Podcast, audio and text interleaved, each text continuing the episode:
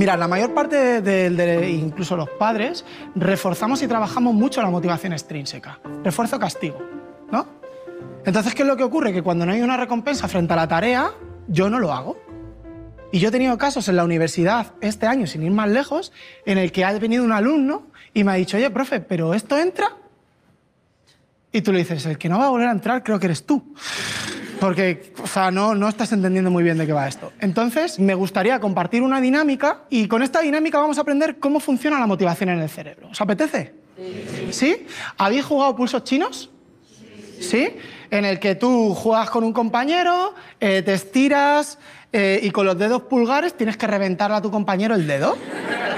¿Sí? Entonces, lo que vais a hacer es colocaros por parejas con quien tenéis sentado más cerca y aquel miembro de la pareja, según vayáis ganando, le hagáis tres puntos, lo vamos a hacer al mejor de tres, según hagáis tres puntos, os vais sentando y vais finalizando la, dinámica. Y además, para activarnos bien, lo vamos a hacer de pie. ¿Sí? Venga, poneros de pie. ¿Preparados? ¿Listos? Competición de pulso chino.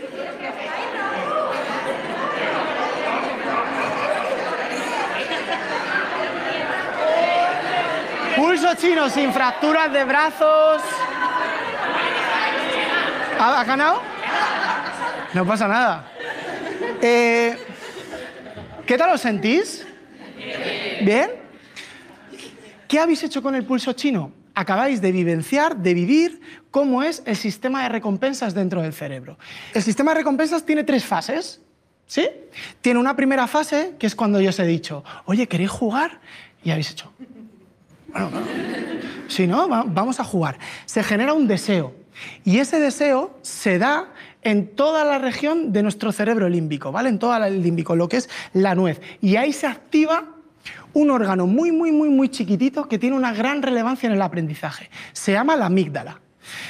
Esa amígdala se excita, se pone a tope pa, pa, pa, y empieza a liberar una cantidad ingente de neurotransmisores. Pero hay uno específico que conecta el límbico con el prefrontal, que es la dopamina. Entonces hay una invasión de la dopamina a la corteza prefrontal y aquí se inicia la segunda fase, que es la fase de la acción, la que habéis puesto en juego para poder desarrollar el pulso, para poder vencer al compañero o la compañera que tenéis enfrente. Y habéis puesto en juego todas y cada una de vuestras funciones ejecutivas. ¿Alguien de aquí no ha inhibido un impulso? ¿Sí? ¿No habéis tenido una automotivación por, venga, voy a ver si... ¿Sí? ¿Ha habido un autocontrol emocional cuando vas perdiendo 2-0, estás a punto de perder la partida, ¿verdad? Hay una organización, planificación de las acciones, ¿verdad? Yo voy eh, organizando a ver cómo puedo hacerlo y en función de eso planifico y ataco, ¿verdad? Hay una flexibilidad cognitiva, porque yo tenía pensado una acción determinada y, y cómo el compañero juega me hace cambiar a mí y ponemos todas esas funciones ejecutivas en el juego. Y hay un momento en el que le revientas el dedo y se lo revientas. Y ahí viene la tercera fase, que vuelve, hay un retroceso en el sistema límbico. Vuelve otra vez al sistema límbico y esto es lo que llamamos el sistema de recompensa, que va, viene y vuelve. Y se vuelve a activar todo el cerebro límbico y hay una liberación de un neurotransmisor que es maravilloso, que es probablemente el que me invada a mí cuando yo termine este rato con vosotros, que es la serotonina, que te deja planchado. ¿Sí? Es decir, que en cualquier experiencia de aprendizaje o no, hay que generar un deseo, debe llevar implícita una acción en el que el alumno sea agente de su propio proceso de aprendizaje, esté activo y, por último, que esto se nos olvida muchas veces, obtenga una satisfacción en la tarea. ¿O alguno de vosotros y de vosotras os gustan las cosas que se os dan mal? Pues a los alumnos tampoco. ¿Sí? Nos gustan las cosas que se nos dan bien. Si sabemos que algo le encanta al cerebro, es cuando asociamos el placer a una tarea.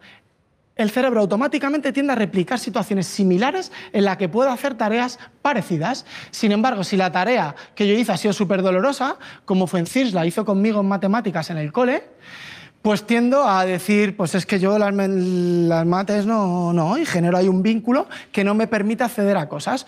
Por eso sufrí tanto, esto es un secreto, sufrí tanto con toda la parte de estadística en la carrera, ¿vale? Sufrí un montón porque mi autoconcepto estaba debilitado.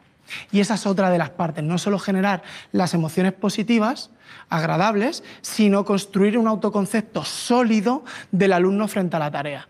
Y ahí sin duda, el alumno se enfrenta motivacionalmente a la tarea y como veis está muy vinculado con la parte de la mentalidad de crecimiento, la mirada del maestro y todo esto hace que los alumnos tengan una motivación de logro para la tarea y desarrollen una función ejecutiva de la perseverancia para alcanzar esos objetivos a largo plazo que muchas veces tanto les cuesta alcanzar en esta era de sobreestimulación que todo es ahora inmediatamente y ya.